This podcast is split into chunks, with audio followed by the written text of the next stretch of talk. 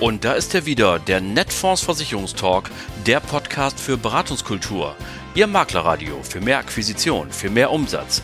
Am Mikrofon begrüßt Sie wie immer Oliver Bruns. Moin!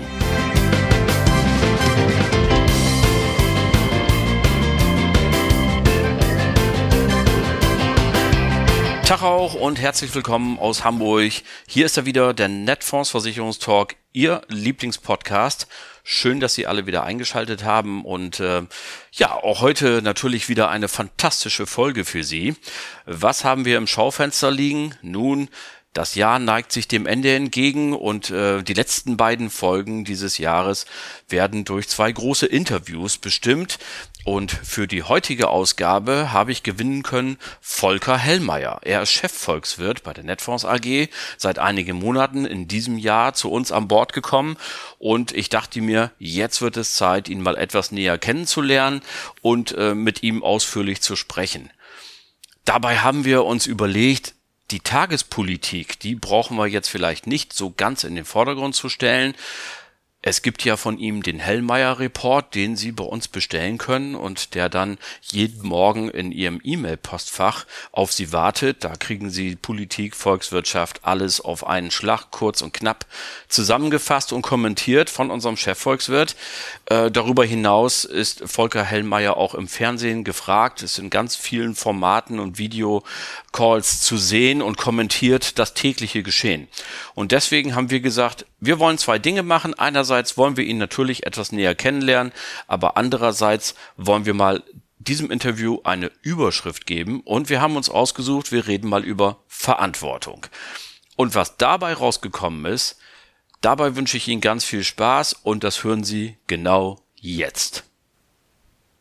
So, liebe Leute, und im Mittelpunkt dieser Sendung, der vorletzten Folge vor Weihnachten, steht äh, ein Interview mit einem ganz besonderen Gesprächsgast. Ich habe ja eigentlich immer ganz besondere Gesprächsgast, aber heute ist es irgendwie immer wieder doppelt besonders, denn wir freuen uns ja sehr, dass wir seit geraumer Zeit einen Chefvolkswirt haben. Herzlich willkommen, Volker Hellmeier. Hallo. Ich freue mich dabei sein zu dürfen, an Bord zu sein und jetzt hier in meiner Heimatstadt Hamburg dieses Interview machen zu dürfen. Genau, wir sitzen im Heidenkampsweg und äh, heute ist der 29. November, wo wir das aufnehmen, sagen wir mal dazu. Äh, Volker, ich werde dich jetzt nicht so viel zu tagesaktuellen Dingen fragen, denn du machst jeden Tag deinen Hellmeier-Report. Äh, stimmt das eigentlich, dass du da ganz froh drüber bist, weil dich das dazu benötigt, jeden Morgen auch aufzustehen und nicht im Bett liegen zu bleiben? ja, ein Stück weit schon, aber das ist ein Baby, das habe ich mal 1997 aus der Taufe äh, gehoben, noch bei der Hillerbar als Chefanalyst. Äh, damals ein reiner Devisenreport, Forex-Report. Und äh, der ist immer größer geworden. Und man gewöhnt sich irgendwann dran. Also ich, selbst an Wochenenden wache ich jetzt morgens um 4.30 Uhr auf. Mhm. An Wochenenden fühlt sich das dann gut an. Man dreht sich einfach um, sagt, nein, das Wochenende. genau. Und äh, aber man, man wächst daran. Also für mich ist es absolut normal. Mhm. Und ich, ich liebe es. Äh, natürlich zwingt es sich mit erstmal früh aufzustehen und sich mit diesen ganzen Dingen auseinanderzusetzen. Aber das Schöne ist ja, dass es für mich keine Pflicht ist. Für mich ist es eine Kür, weil das ist, dieser Beruf ist mein Hobby. Und nur dann kann man das auch so machen, wie ich es mache, glaube ich. Ähm, ich bin ein sehr glücklicher und demütiger Mensch, dass ich diese ganzen Möglichkeiten hatte. Dazu, das macht man ja nicht alleine, sondern man braucht ja auch das Glück, dass die Talente erkannt werden, gefördert werden, dass man dann in solche Situationen beruflich kommt, wie ich das auch am Ende erreicht habe. Aber äh, das ist niemals nur eine One-Man-Show. Dazu mhm. gehört, das ist immer ein Konzert vieler Einflussgrößen. Und das verlangt Demut. Und diese Demut, die habe ich und äh, aus der leitet sich für mich auch ein Stück weit Verantwortung ab. Wir merken schon, es wird ein persönliches Interview und das ist eben anders als die, die du sonst immer gibst. Ich habe natürlich in der Vorbereitung so ein paar nochmal angesehen, so bei NTV und wo du überall immer unterwegs bist. Äh, das möchte ich bewusst nicht machen, weil das glaube ich, machen die anderen auch besser. Ich habe mir äh, auf den Zettel, den ich dir zugeschickt habe, ja geschrieben, es gibt eine Eingangsfrage und das ist eine Überraschung. Und zwar zwei Überraschungen gleich. Die erste Überraschung ist, welche Eingangsfrage zu einem Interview kannst du denn nicht mehr hören? also welche darf ich auf gar keinen Fall stellen? Du kannst jede stellen, weil für mich ist das auch, hat was das mit Demut zu tun. Jede Frage hat seine Berechtigung. Ich habe mal äh, gesagt, auch gegenüber Azubis, wenn die dann bei mir waren als Chefvolkswirt bei der Bremer Landesbank, dann war da immer so ein bisschen Respekt und für mich zu viel Respekt. Ich sage, bitte stellt Fragen und stellt die von denen ihr glaubt, die dümmsten Fragen gleich am Anfang, weil es sind die wichtigsten Fragen, weil mhm. wir, da geht es um Grundverständnis und wir haben hier zwei Ebenen, zwei Wissensebenen und ihr könnt sie schließen, macht das. Und deswegen, ich habe keine Angst vor Fragen, auch nicht vor dummen Fragen. Ich habe höchstens Angst vor meinen dummen Antworten.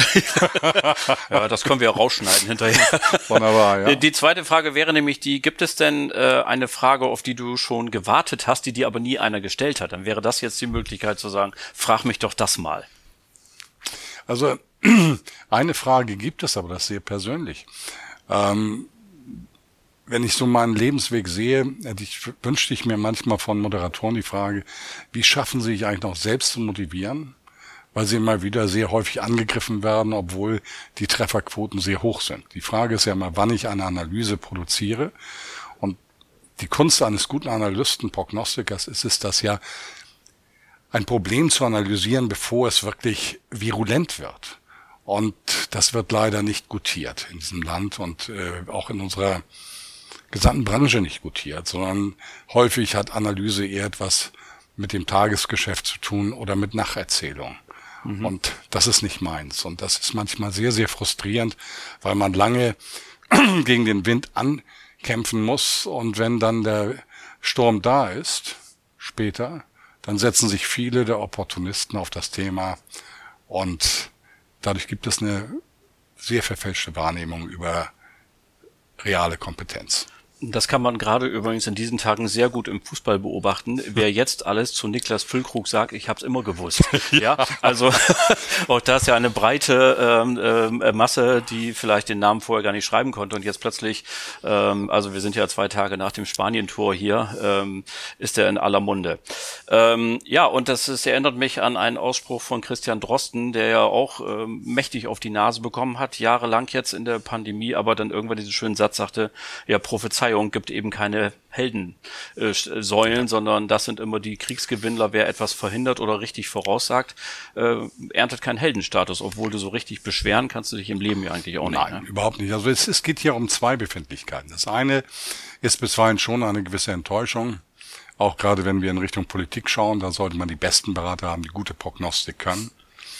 Das ist der eine Punkt. Aber das, da reden wir vielleicht auch über ein bisschen Eitelkeit. Das andere, da sind wir wieder bei dem Begriff Verantwortung. Ich mache diesen Job doch auch, weil ich vor Problemen rechtzeitig warne, damit man eben diese Probleme umgeht oder im Vorwege neutralisiert oder zu großen Teilen neutralisiert. Und äh, wenn das alles nicht stattfindet, dann kommt man sich manchmal vor wie Don Quixote. Ja. Und Don Quixote bringt keinen Spaß. Also mit Windmühlenflügeln äh, sollen sich andere beschäftigen. Du hast das Stichwort gerade schon genannt. Ich habe ja im Vorfeld gesagt, lass uns heute mal ein bisschen über Verantwortung reden. Wir sind hier im Versicherungstalk und ähm, die Versicherungsbranche hantiert mit wahnsinnig viel Geld. Es ist unfassbar viel Geld im Umlauf, weil die ganzen Sparer in die Lebensversicherung, Rentenversicherung einzahlen. Ähm, und damit muss man natürlich etwas äh, unternehmen. Und der Global Risk Report 2020 hatte am Platz eins Wetterextreme, am Platz zwei Versagen beim Klimaschutz. Der Global Risk Report 2022 hat dann Punkt eins die Klimakrise äh, und der ähm, Peter Geiger, der Group Chief Risk Officer, ich hoffe, ich habe es richtig ausgesprochen, von der Zurich, der Mitautor dieses Global Risk Reports, hat geschrieben, geschrieben, die Klimakrise bleibt die größte langfristige Bedrohung für die Menschheit. Wenn gegen den Klimawandel nichts unternommen wird, könnte das BIP um ein Sechstel sinken. Das nehme ich gerne als Präambel, um dann zur Frage zu kommen, geht die Versicherungsbranche als Kapitalgeber mit ihrer Verantwortung gut um? Also ich glaube, grundsätzlich tut sie das. Natürlich, wenn man diese riesigen ähm, Volumina zu platzieren hat, dann ist man ja bedingt durch die Größe der Volumina auch gezwungen, ähm, Kompromisse einzugehen. Und ich denke, vor dem Hintergrund, dass die Versicherungsbranche einen guten Job macht. Ich möchte aber hier gleich den Rahmen ein bisschen weiter fassen, weil wir haben die Diskussion gehabt auf höchster Ebene, noch bevor ich dieses Jahr in die Netfondsgruppe eingetreten bin, wirklich auf höchster Ebene eine Diskussionsrunde über ESG, über das Thema Klimawandel. Und wir müssen uns Fragen stellen. Wir müssen uns Fragen stellen, ob viele der Diskussionsthemen um ESG herum nicht zu ideologisch angesetzt sind. Ideologie ist immer gefährlich, das wissen wir aus der deutschen Geschichte. Pragmatismus ist etwas, was zumeist sehr viel zielführender ist, historisch nachweisbar. Und äh, Fakt ist, dass wir bis 2050 laut der Internationalen Energieagentur beispielsweise so viele fossile Brennstoffträger brauchen werden, wie im Durchschnitt des Jahres 2021. Und jetzt kommt der entscheidende Punkt. Um die grüne Transition überhaupt herzustellen, das heißt, um dieses Ziel, was wir uns an sich setzen, was richtig ist bei Klimawandel, zu erreichen, bedarf es erstmal aber einen enormen Einsatzes von Ressourcen. Und das betrifft auch fossile Brennstoffträger. Aber die Polkappen schmelzen ja schon. Es kann doch nach allem dem, was die Wissenschaft sagt, ja. ist das möglicherweise wir haben dies Jahr die, die höchsten riskant. Schneefälle, glaube ich, seit zig Jahren, seit mehreren Dekaden in der Arktis wieder. Also ich bin kein Klimaleugner, mit Sicherheit nicht, und ich stehe für die grüne Transition, aber es bringt uns nichts, wenn wir in Deutschland und Europa einen Weg gehen, wo wir uns am Ende konkurrenzunfähig machen durch unsere Politik. Damit konterkarieren wir die Ziele. Wenn wir hier durch eine ideologisch geprägte Politik den Standort gefährden, dann werden die Menschen im Zweifelsfall später, wie nach dem Zweiten Weltkrieg, die Parks, in den Parks die Bäume fällen, um im Winter zu heizen. Und dann kriegen wir eine CO2-Bilanz, die eine Katastrophe ist. Das heißt, man muss immer sagen, was ist machbar? Das sind wir beim Thema Pragmatismus. Und für mich ist eine der größten Lösungen die über Technologie. Ich will ein Beispiel nennen. Ich habe in meinem guten Freund Hans aus Worpswede vor mehreren Jahren ein Projekt gehabt mit einem amerikanischen Forscher, da ging es um Dieseltechnologie. Das Thema war sensationell, nachrüstbar für Kfz, rein physikalisch. Ähm, wir haben die Patente gesichert und wollten damit auch die deutsche Dieseltechnologie, die weltweit führend ist. Und der Diesel ist als Verbrennermotor CO, das CO2-freundlichste, was es gibt. Wenn wir also Benziner durch Diesel ersetzen, dann haben wir sofort eine CO2-Reduktion. Alles pragmatisch zielgerichtet, nicht ultimativ richtig, da will man den Verbrenner nicht, egal ob Diesel oder Benziner, aber einfach um schnell einen Impact zu haben. Übrigens skalierbar auf Schiffsdiesel. Mhm. Auf jede äh, Industrieanlage, die mit Diesel betrieben ist. Ähm, wir haben mit Fraunhofer zusammengearbeitet, die haben das Ganze nochmal optimiert wäre die Ultrafeinstaublösung. 99,8 Prozent des Ultrafeinstaubs wird das ganze Ding rausziehen. Um ein Beispiel zu nennen. Und das passiert uns. Wir sind in Berlin, wir stellen das Ganze vor. Keine Chance.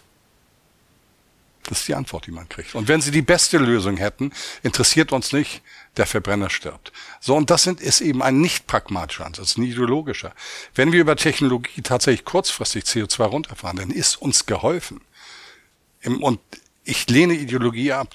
Ideologie hat Deutschland zwischen 1933 und 45 nicht gut getan und nach 45 im Osten nicht gut getan. Und ich wünsche mir Pragmatismus, weil es gibt so viele super Lösungen im Bereich der Umwelttechnologien, die nicht auf das Verbieten setzen, sondern auf kurzfristige Impakte setzen. Ich habe es extra nochmal nachgeschlagen, weil ich mir gedacht habe, was das kommt. Also Ideologie kommt ja aus dem Altgriechischen und steht einerseits für Idee und andererseits für Wissenschaft. Also eigentlich heißt es Ideenlehre. Und jetzt könnte man ja etwas, also wenn ich, äh, wenn ich jetzt ein Linker wäre, würde ich ja sagen, also Marktliberalität ist auch eine Ideologie. Also ist eine Ideenlehre. Man glaubt halt an die Idee. Der eine glaubt an die Idee, dass es eben der Markt alleine richtet und der andere glaubt vielleicht äh, an die Idee, die Technik muss es machen. Und Technikkritiker sagen ja, naja, man vergisst eben immer, wie lange das dauert, bis sich so eine Technik durchgesetzt hat. Also ein Beispiel das Internet wurde vor 75 Jahren erfunden und wir haben in diesem Jahr, also jetzt in den letzten zwei Jahren erlebt, die Gesundheitsämter haben immer noch keinen anständigen Internetanschluss. ja. In einem letztendlich doch immer noch führenden Land der Welt. Und man könnte ja auch andersrum sagen, was hältst du von dem Argument zu sagen, also gerade wir könnten noch mit unseren Ingenieuren, Ingenieurinnen und Ingenieuren, ich sag mal bewusst beide dazu, könnten wir doch mit gutem Beispiel vorangehen und sagen, gerade wir zeigen der Welt, wie man eben CO2-neutral, nachhaltig wirtschaftet und lebt, ohne eben in die berühmte Höhle zurück zu müssen. Und da wären ja tausende von Erfindungen dran, da wären Patente dran, die man dann wiederum verkaufen kann. Ist das ein Quatsch oder? Nein, das ist kein Quatsch. Also ich bin auch nochmal bei Ideen und äh, Pragmatismus. Für mich ist nicht die Frage, ob der Sozialismus oder der Kapitalismus das Richtige ist, sondern wieder der Pragmatiker sagt, die soziale Marktwirtschaft mhm. ist es. Und das kommt aus, einem, aus einer philosophischen, äh, langsam, philosophischen Betrachtung. Ähm, wir haben, sagen wir mal, drei oder vier Produktionsfaktoren. Wir haben Boden, da sehe ich die Umwelt mit drin, oder man da macht extra Umwelt, Boden, Kapital, Arbeit. Und wir können historisch nachweisen, immer wenn es ein Ungleichgewicht nachhaltig zwischen den Produktionsfaktoren gibt, dann brennt die Hütte. Und der Ansatz der sozialen Marktwirtschaft, die um die grüne Komponente erweitert ist, weil das die Grundlage für alles, für, für die anderen drei. Also es geht nur, wenn die Umwelt in Ordnung ist, perspektivisch über einen, im Generationenvertrag, dass die anderen drei überhaupt ihre Wirkung vollständig entfalten können. Darauf gilt es zu achten. Das heißt, ein pragmatischer Ansatz, niemals ein ideologischer. Ideologie bedeutet Pass pro Toto. Ich nehme ein Teil einer Gesamtsituation zur Grundlage der Betrachtung der gesamten Torte. Ich nehme also ein Stück Torte raus und gucke mir das an und wenn ich gerade die Kirsche drin habe, auch wenn der, der, der Rest der Torte keine Kirsche hat, dann ist die Kirsche ein wesentlicher Bestandteil meiner Gesamtbetrachtung dieser Torte. Und das sind die Fehler, die wir gemacht haben. Und die sind historisch nachweislich. Ideologisches Denken führt nicht ultimativ zu den Zielen, die man sich davon erhofft. Pragmatismus dagegen, das ist ja auch ein Anpassen, wenn man sieht, dass man eine falsche Entscheidung getroffen hat, heißt Pragmatismus. Das nehme ich zur Kenntnis und ich steuere gegen, um wieder auf den Pfad von nachhaltigen Entwicklung zu kommen. Und Pragmatismus ist mit Nachhaltigkeit in meinen Augen verbunden.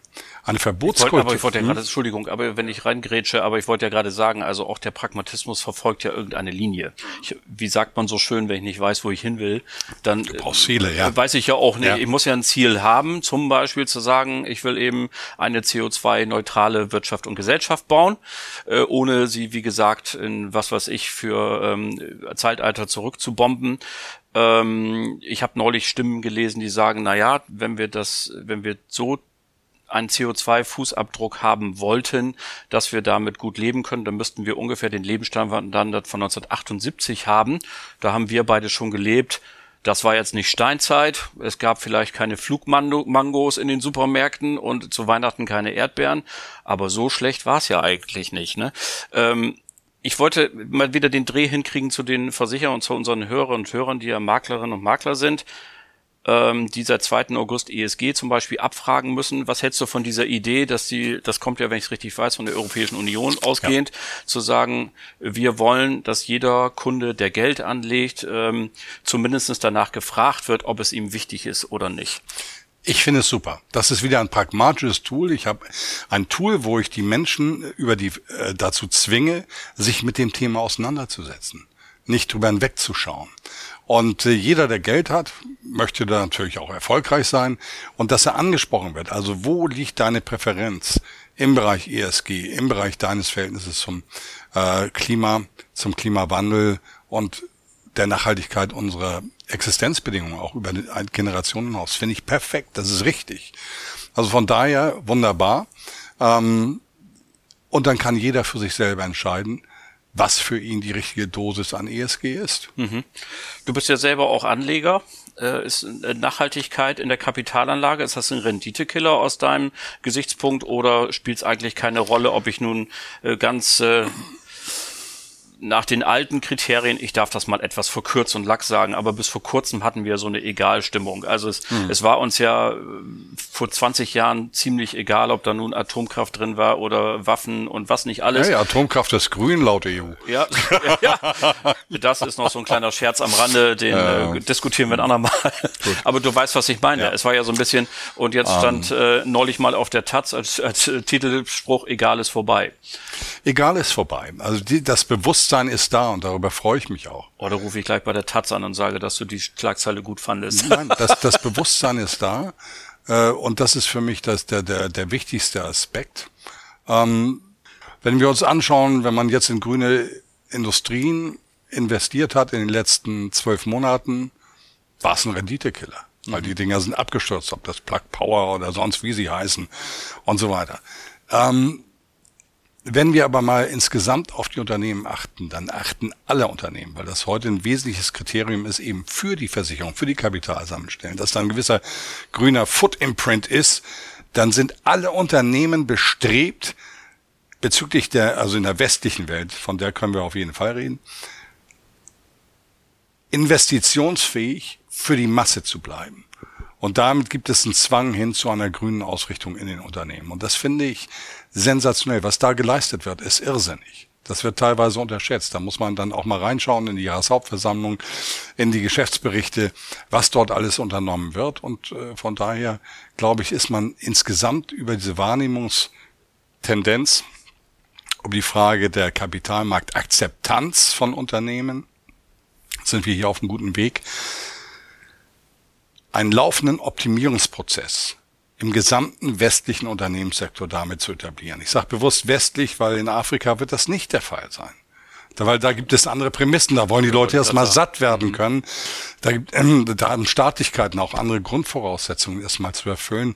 Weil jetzt komme ich zu einem ganz kritischen Thema. Grüne Politik ist Luxuspolitik, die muss man sich leisten können. Ähm, deswegen gibt es ja auch im Moment diese Transferzahlung an Drittländer seitens der Europäischen Union. Wenn einer vom Potsdamer Klimainstitut jetzt sitzen würde, würde er sagen, vielleicht ist auch genau das Gegenteil der Fall, dass mhm. wenn wir eben nicht jetzt noch viel intensiver und entschiedener zu lang, dann schießen wir uns den äh, Stuhl unter den Hintern weg. Dann wird ja? uns vielleicht die Natur entsprechend demnächst die äh, Antwort darauf geben. D'accord, das auch das ist richtig. Ähm, ich bin kein Wissenschaftler. Aber wir müssen zwei Dinge, glaube ich, konstatieren. Ja, es gibt hier einen Klimawandel und er ist definitiv bis zu einem gewissen Grad menschengemacht.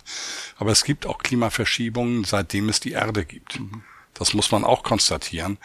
Ich kann das nicht differenzieren, es ist auch nicht mein Job, das zu differenzieren.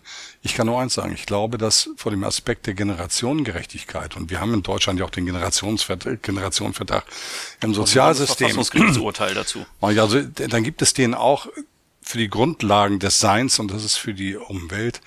Das finde ich alles gut und ich finde es gut, dass wir ein anderes Verhältnis dazu haben. Also es macht jetzt ja schon furchtbar Spaß und wir haben schon 25 Minuten um. Ich denke, das ist, und wir haben, ich habe noch eine ganze Menge auf dem Zettel stehen. Aber ich will es natürlich nicht versäumen, mit dir auch den berühmt-berüchtigten Mittelteil der großen Interviews bei uns zu machen, der unter dem ähm, Thema steht Persönliches. Du hast jetzt ja schon ähm, was Ungewöhnliches, schon zwei, drei persönliche Sachen von dir ja schon gesagt. Wir wissen ja auch schon einiges. Aber nichtsdestotrotz will ich dir auch dieselben Fragen stellen wie allen anderen. Und die erste lautet immer, welches Buch hast du zuletzt bis zu Ende gelesen? Also ich habe mir ein Buch, das vor ein paar Jahren erschienen ist, von Helmut Schmidt nochmal angetan, außer Amt. Mhm. Und warum habe ich das gemacht? Weil das Tagesgeschäft, die Wirtschaftsdaten, das habe ich alles à jour. Mhm. Was wir brauchen, ist etwas Wissen, um erfolgreiche Diplomaten und Politiker, wie sie agieren vor dem Hintergrund der Situation, mit der wir derzeit konfrontiert sind. Und insofern habe ich es mir einfach nochmal angetan und es ist wohltuend es fehlt auch so ein bisschen, glaube ich, so diese Schmidt, Genschers vom Weißzecker, mhm. so diese Leute, ja. die auch die Kriegs ganz persönliche Kriegserfahrung hatten, ähm, fehlen so ein bisschen, nicht? Dass wir so eine Politikgeneration haben, logischerweise, die genau diese Erfahrung nicht gemacht hat. Die sind ja. in Friedenszeiten, also in Nachkriegszeiten, ob's Frieden gab es ja noch nie so richtig auf der Welt, aber hier zumindest in Europa da groß geworden. Welches Buch hast du denn zuletzt in der Hand gehabt, aber nicht bis zum Schluss gegeben, äh, gelesen und warum nicht? Sind wir genau beim selben Thema. Bismarcks Erinnerung. ich habe sogar noch eine Ausgabe von 1800 Schieß mich tot. Warum nicht bis zum Ende ist zu viel, aber es ging hier genau um dasselbe Thema. Ähm, die Themen, wo es um die Entente-Politik, die Bündnispolitik ging, mhm. die habe ich mir nochmal angetan. Und wenn man sich damit auseinandersetzt, dann erkennt man die Defizite, die heute da sind. Was brauche ich für wirklich erfolgreiche Diplomatie? Ich brauche erstens, wenn ich mit einem fremden Land umgehe, ein Verständnis für, deren, für die Kultur. Aus der Kultur leitet sich die Ethik ab, das Theorem der Moral. Und dann sieht man, wie Länder funktionieren. Da muss man überprüfen, und das machte Bismarck halt wirklich, dass er sich in dieses, diesen kulturellen Kreis reindachte und sagt, wie funktionieren die eigentlich? Der zweite Punkt ist, zu erkennen, welche Ziele dort verfolgt werden. Und der dritte Punkt ist dann, diese Ziele vor dem kulturellen Hintergrund, den es dort gibt, mit den eigenen Zielen abzugleichen um dann Schnitt, Schnittmengen herausfinden, über die Kooperation Schöner freudscher Versprecher übrigens, Schnittmengen. ja, genau. Schnittmengen, um dann eben Möglichkeiten für Kooperation zu definieren und auch mit Leben zu erfüllen.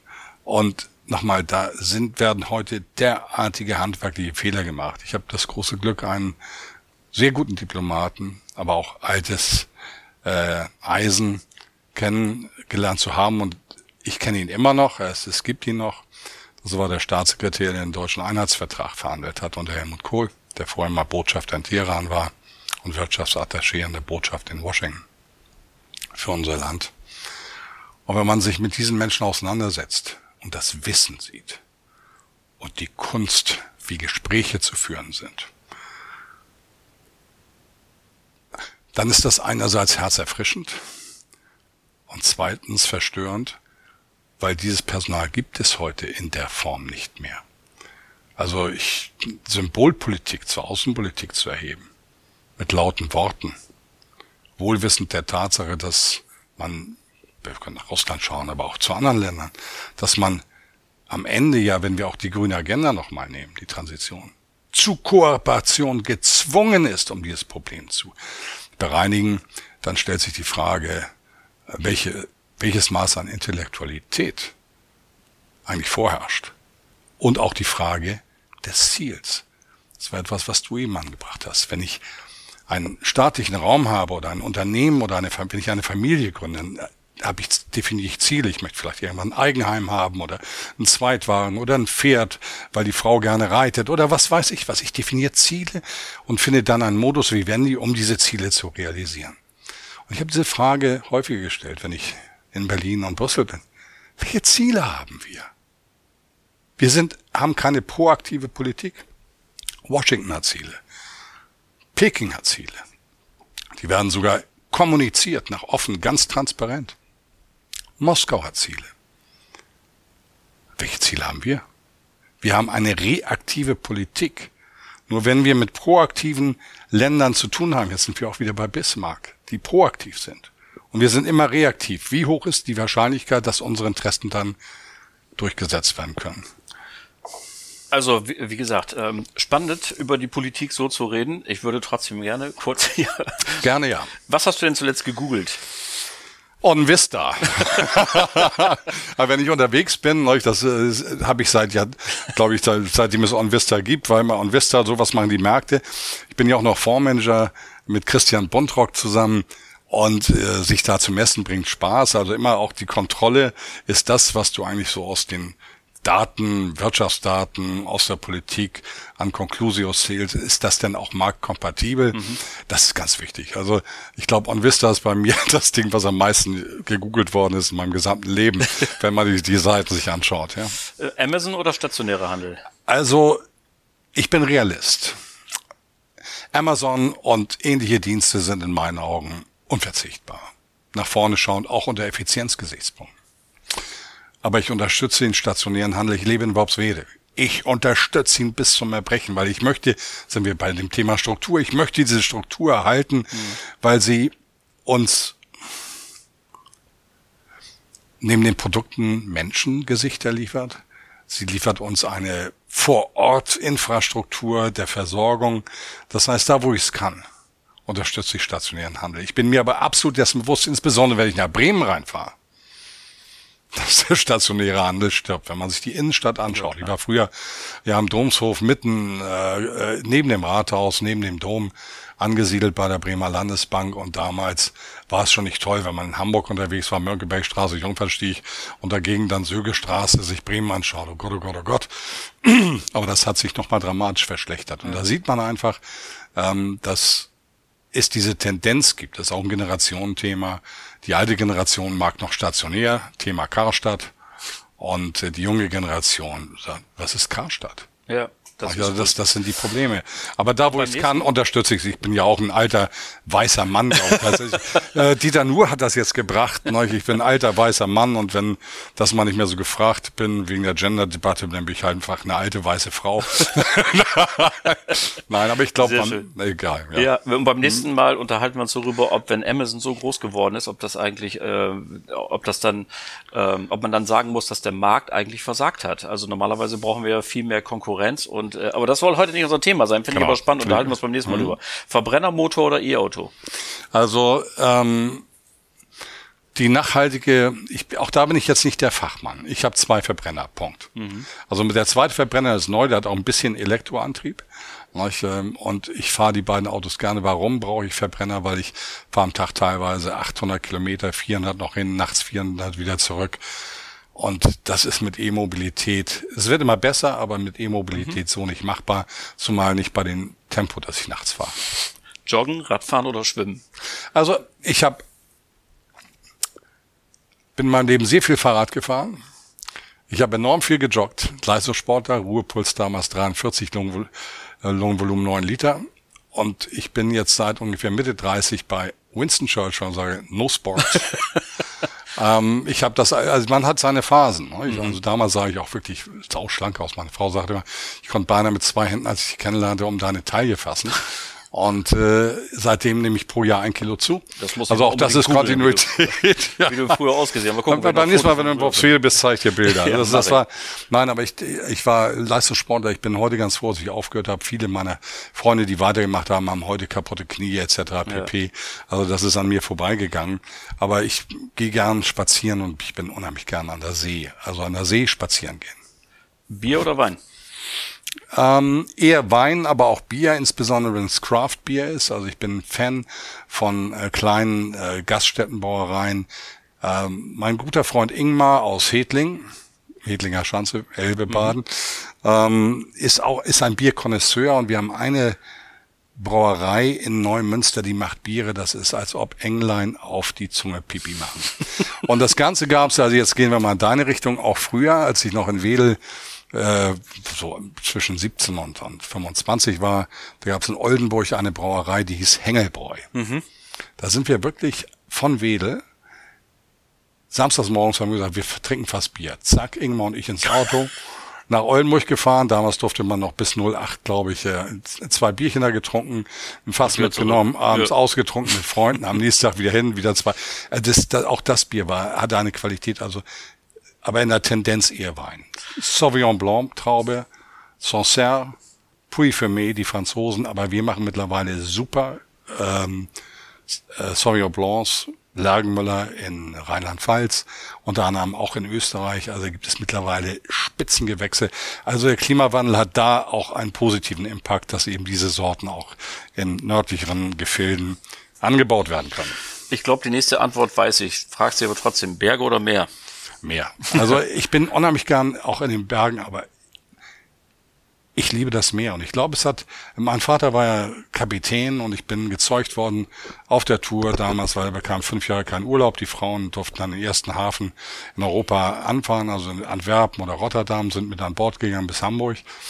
Und das war noch eine andere Zeit, wo die äh, Schiffe auch ein bisschen Liegezeit hatten. Und ich bin immer zwischen Antwerpen und Hamburg gezeugt worden an Bord. Und ich glaube, dadurch habe ich diese Affinität zum Meer und ich liebe es. Also ich liebe es auch, wenn es stürmt. Wenn, also ich mag die Nordsee lieber als die Ostsee, weil der Geruch ist intensiver und, und äh, wenn der Wind einem ins Gesicht schlägt, dann nachher einen schönen Grog trinken in einer schönen Ecke bei, bei Jürgen Gosch oder was weiß ich, früher Cliffkicker oben auf Sylt. Nein, das ist, ähm, da habe ich eine enorme Affinität hin. Und für mich gibt es auch wieder was Philosophisches. Das Leben kommt aus dem Wasser. Und äh, vielleicht hat es auch damit zu tun, emotiv verankert im Kopf. Du bist großer Elvis-Fan, sagt man. Hm. Vinyl, CD oder Streamingdienst? Also auch da, ich bin gern old fashioned und wir haben noch alten Bang Olufsen und äh, Plattenspieler und das und das und alles. Aber ich sag ganz ehrlich, Streaming. Was wir heute machen ist, wir haben eine tolle überdachte Terrasse und äh, im Sommer haben wir dann unser Bose-Lautsprecher, macht Conny ihr Handy an und dann suchen wir uns was aus. Luckenbach, Texas, ich auch gern Country und Western äh, Songs. Äh, also das, das, das. Äh,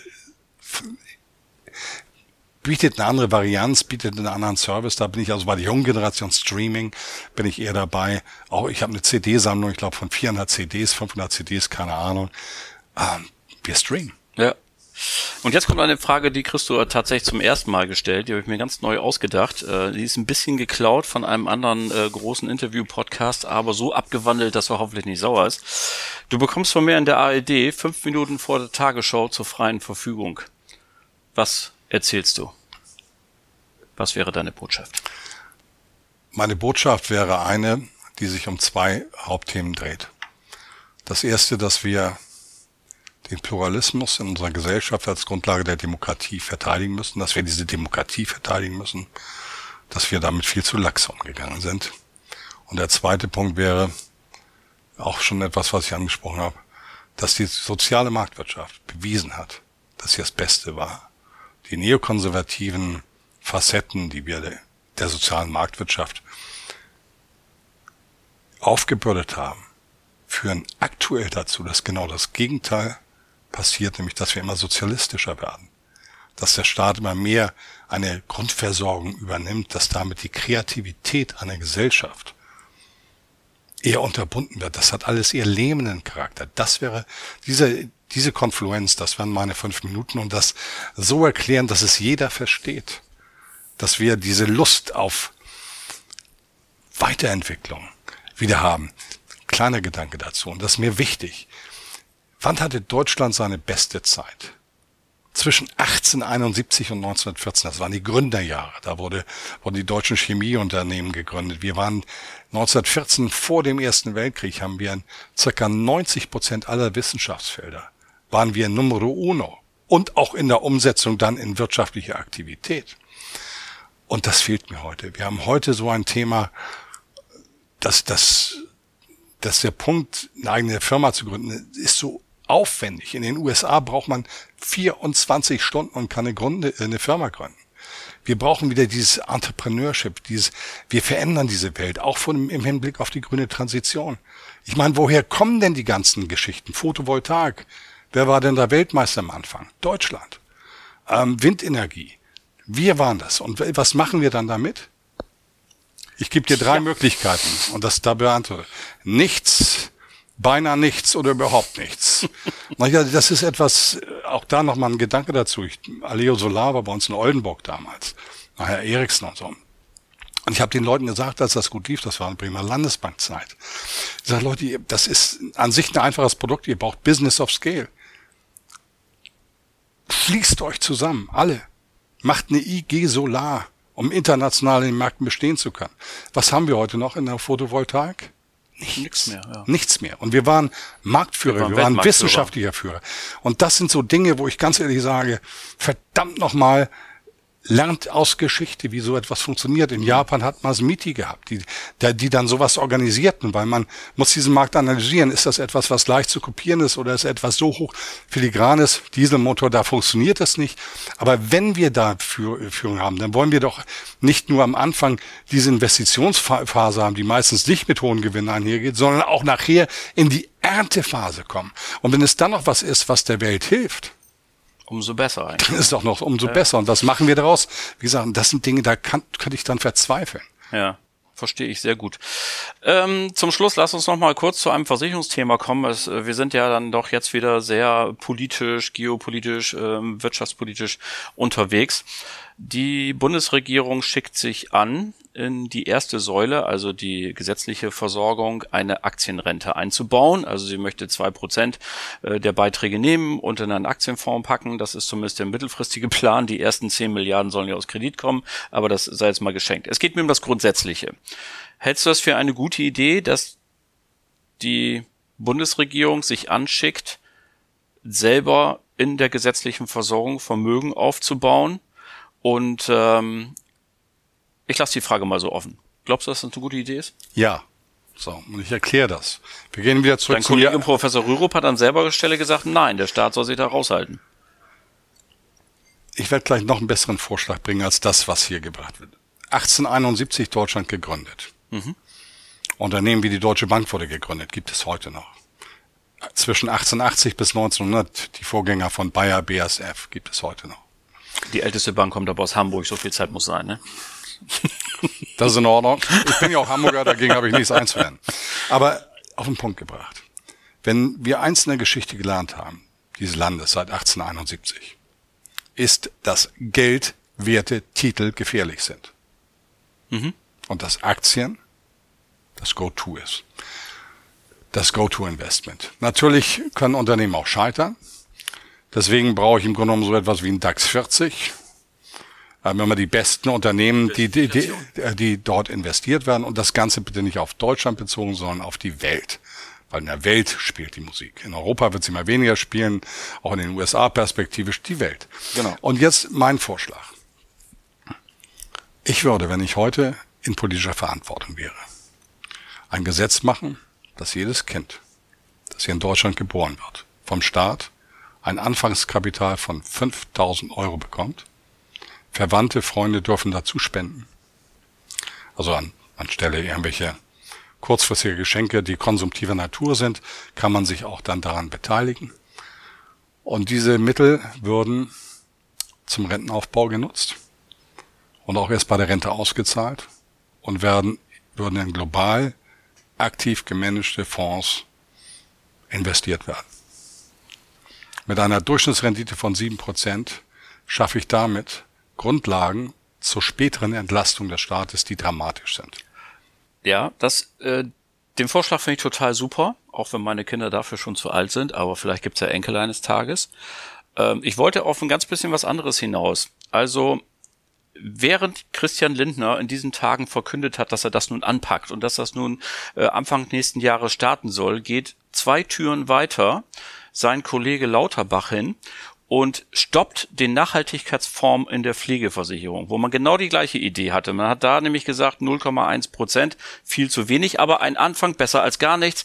Man fängt an mit einem Kapitalaufbau und ähm, er geht jetzt an das Konto nicht ran, vielleicht muss man sagen noch nicht, aber vor lauter Geldnot in der sozialen Versicherung hat er halt diesen Fonds gestoppt. Und die große Sorge, die ich habe, sage ich ganz offen, da würde ich gerne deine Meinung zu haben, ist, ich glaube tatsächlich, dass die Versuchung kommender Politikergeneration, wenn dort ein richtiger Batzen, irgendwann sind da Milliarden und Abermilliarden drin, der ist irgendwann vielleicht größer, der Topf, als ein Bundeshaushalt. Also ganz ehrlich, die Versuchung ist doch riesengroß, in zukünftigen Generationen irgendeinen Notstand zu formulieren und sich das Geld doch einzustecken. Ist es da nicht besser zu sagen, das machen wir in der zweiten und dritten Säule, aber nicht im Rahmen der gesetzlichen Rente? Das Risiko hast du sicherlich richtig beschrieben. Man muss eine Gesetzgebung machen, die es förmlich verbietet. So wie Egal. die ersten 20 Artikel Grundgesetz sagen, sowas in der exakt, Größenordnung. Ne? Exakt, genau so muss es gemacht werden. Mhm. Und diese Politik ist opportunistisch. Tut mir leid. Also ja, was klar. ich in meinem Leben erlebt habe in Berlin. Ist auch unabhängig von den Parteien. Also es ist exakt. Das hat nichts mit Parteien nö. zu tun. Es war mal anders. Also wenn, wenn wir, wenn wir die Zeit 49 bis Anfang der 70er nehmen. Das waren Politiker, die haben an ihre Sache geglaubt, ob das ein Erich Ollenhauer war bei der SP, Carlo Schmid, ein Konrad Adenauer, ein FJS, so strittiger sein machen, Helmut Schmidt, das waren Menschen, die haben nicht diesen Job angenommen, um reich zu werden oder sich zu bereichern, was sie zum Teil trotzdem gemacht haben, FJS, Amigo, aber um dieses Land nach vorne zu bringen, um die Verantwortung zu leben. Und ähm, Deswegen, weil wir heute eben Apparatchiks haben, die ein Parteiensystem groß werden. Das ist ja ein ganz anderes Geschäftsmodell, die also eine ökonomische Abhängigkeit von der Partei haben. Ich glaube, das ist eine Erklärung für Opportunismus am Ende. Ähm, muss man solchen Entwicklungen, dass man, dass diese Begehrlichkeit nachher umgesetzt werden können, Riegel vorschieben. Nehmen wir einfach mal Staatsfonds gebildet. Die Norweger haben Staatsfonds. Die Norweger sind durch. Das ist natürlich Glück mit Öl. Mit Öl wollte ich gerade sagen. Ja, dasselbe ja. bei Russland beim Staatsfonds. Aber es gibt viele Länder, die das machen. Und dieser Kapitalstockaufbau ist der richtige Aufbau. Mhm. Wenn wir eins lernen, können wir, äh, können wir sagen, also Zinstitel sind das eine, als Beispiel auch als Kapitalstock. Nur Zinstitel wenn es jetzt nicht Unternehmensanleihen sind, Staatsanleihen und häufig sind es Staatsanleihen wegen Solvenzregeln etc. pp. Das wird dann alles regulativ gemacht. Wer wird besser gemanagt, ein Unternehmen oder ein Staat? Ein Unternehmen, das alle drei Monate die Zahlen vorlegen muss oder ein Staat, wo alle vier Jahre gewählt wird? Spannende äh, Frage, ja. ja. Nehmen wir als Beispiel. So einfach ist es gar nicht zu beantworten, Nehmen wir ich, als Beispiel dieses Jahr. Es hat noch nie einen solchen Wohlstandsverlust durch Politik, durch politische Entscheidungen, die man selbst getroffen hat, gegeben, wie in diesem Jahr in Europa. Das ist nicht nur in Deutschland so, das ist in Gesamteuropa so. Ja, ist die Frage eben, was wichtiger ist, Haltung oder sich oder solchen Dingen. Also das, oh, jetzt kommen wir, ja, auf, jetzt kommen wir da, auf ein da, Spielfeld. Nicht, nicht, die Zeit nicht, ist lange ich, um. Ich, ich, will nur, ich will nur eins sagen. Äh, Unternehmen würden so nicht gemanagt werden. Und das, hier geht es ja darum, Kapital zu halten. Ja, ich, ich, ich akzeptiere das mit Haltung und Moral. Muss man sich leisten können, ja. Haltung, Moral, aber ein Unternehmen hat einfach andere Prämissen. Und hier geht es ja um Kapitalerhalt, Kapitalaufbau, Rente, um ein generationenübergreifendes System, weil ein Leben dauert im Schnitt länger als 75 Jahre, durchschnittliche Lebenserwartung. Das ist ein generationenübergreifendes System. Und wenn es darum geht, eben hier den Staat auch von zukünftigen Forderungen aus dem Sozialsystem zu isolieren, dann brauchen wir eben so ein System einer kapitalgedeckten äh, in, über Aufbau von Kapitalstöcken.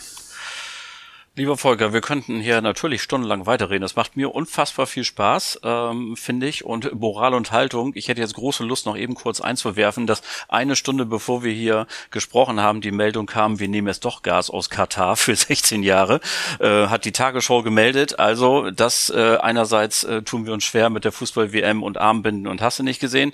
Und äh, jetzt machen wir genau da ein Flüssiggasgeschäft. Ich also, setze noch einen drauf. Ja, komm. Heute, weil, weil ich einfach Lust habe. Also wo war eigentlich der Blick auf unsere Moral, wenn es um, um Äthiopien ging? Was ja, oder vorher um Benzin. Wir haben das doch die ganze ja, Zeit schon aus ja, Saudi-Arabien und so weiter Äthiopien. Gekriegt. Auch da äh, mit westlicher Beteiligung, Auseinandersetzungen, halbe Million Menschen gestorben und keiner schaute hin. Wie Jemen, genau das gleiche. So, und was macht Äthiopien jetzt? Wem wendet er sich zu? Dem Moralwesten? Nee, den Chinesen, gehe ich an. Oder? BRICS. Hm? Ganz klar, sie haben gesagt, wir gehen Richtung BRICS. Und da müssen wir, und das sage ich ganz deutlich nochmal. BRICS ist Brasilien, Russland, Russland Indien, in China, China, Südafrika, okay. zwölf Länder haben jetzt, sowas hat es noch nie gegeben, ja. aufgrund der Ukraine-Krise Anträge gestellt, BRICS-Mitgliedsland Mitgliedsland zu werden. Im nächsten Jahr wird das äh, entschieden. Das sind keine kleinen Länder. Das ist Türkei, das ist Saudi-Arabien, Argentinien etc. pp. Ganz wichtige Länder auch für die Rohstoffversorgung dieser Welt. Und da sollte sich man sich in Berlin und Brüssel mal fragen, ob bei dem Versuch, Russland von der Welt zu isolieren, sich am Ende nicht vielleicht der Westen von der Welt isoliert. Aber das ist ein ganz anderes Thema, das, das machen wir beim nächsten Mal. Das machen wir beim nächsten Mal und äh, wir können uns ja wieder verabreden zur vorletzten Folge des Podcasts 2023 und dann hören wir uns die vorher nochmal an und gucken, was alles draus geworden ist. Ganz herzlichen Dank, Volker Hellmeier. Ich danke dir, lieber Oliver, das hat mir sehr viel Freude gemacht und ich wünsche allen Beteiligten frohe Weihnachtstage, einen guten Rutsch und ich freue mich mit Ihnen, euch auf das nächste Jahr.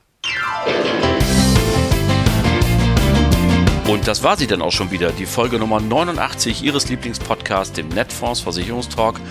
Ganz herzlichen Dank an Volker Hellmeier für dieses fantastische Interview. Das hat ganz großen Spaß gemacht. Vielen Dank an Sie alle natürlich fürs Zuhören, dass Sie wieder eingeschaltet haben. Empfehlen Sie uns gerne weiter. Es macht großen Spaß, für Sie zu arbeiten. Nächste Woche gibt es die letzte Folge für dieses Jahr, die 90. Ausgabe dann übrigens. Also es geht mit großen Schritten auf die 100 zu. Nächstes Jahr ist es soweit. Wen haben wir dann zu Gast? Nun, äh, wie bereits im vergangenen Jahr äh, beschließen wir das Jahr mit dem Netfonds-CEO Martin Steinmeier und wir reden ein bisschen über das vergangene Jahr. Wir schauen voraus auf das Jahr 2023. Es ist ein spannendes Interview geworden. Ich habe es bereits im Kasten, deswegen kann ich das schon glaubwürdig hier vertreten und ich hoffe, Sie sind alle wieder dabei. Bleiben Sie uns bis dahin gewogen und vor allem bleiben Sie gesund. Allen Kranken wünschen wir gute Besserung. Schöne Grüße aus Hamburg, Ihr Oliver Bruns.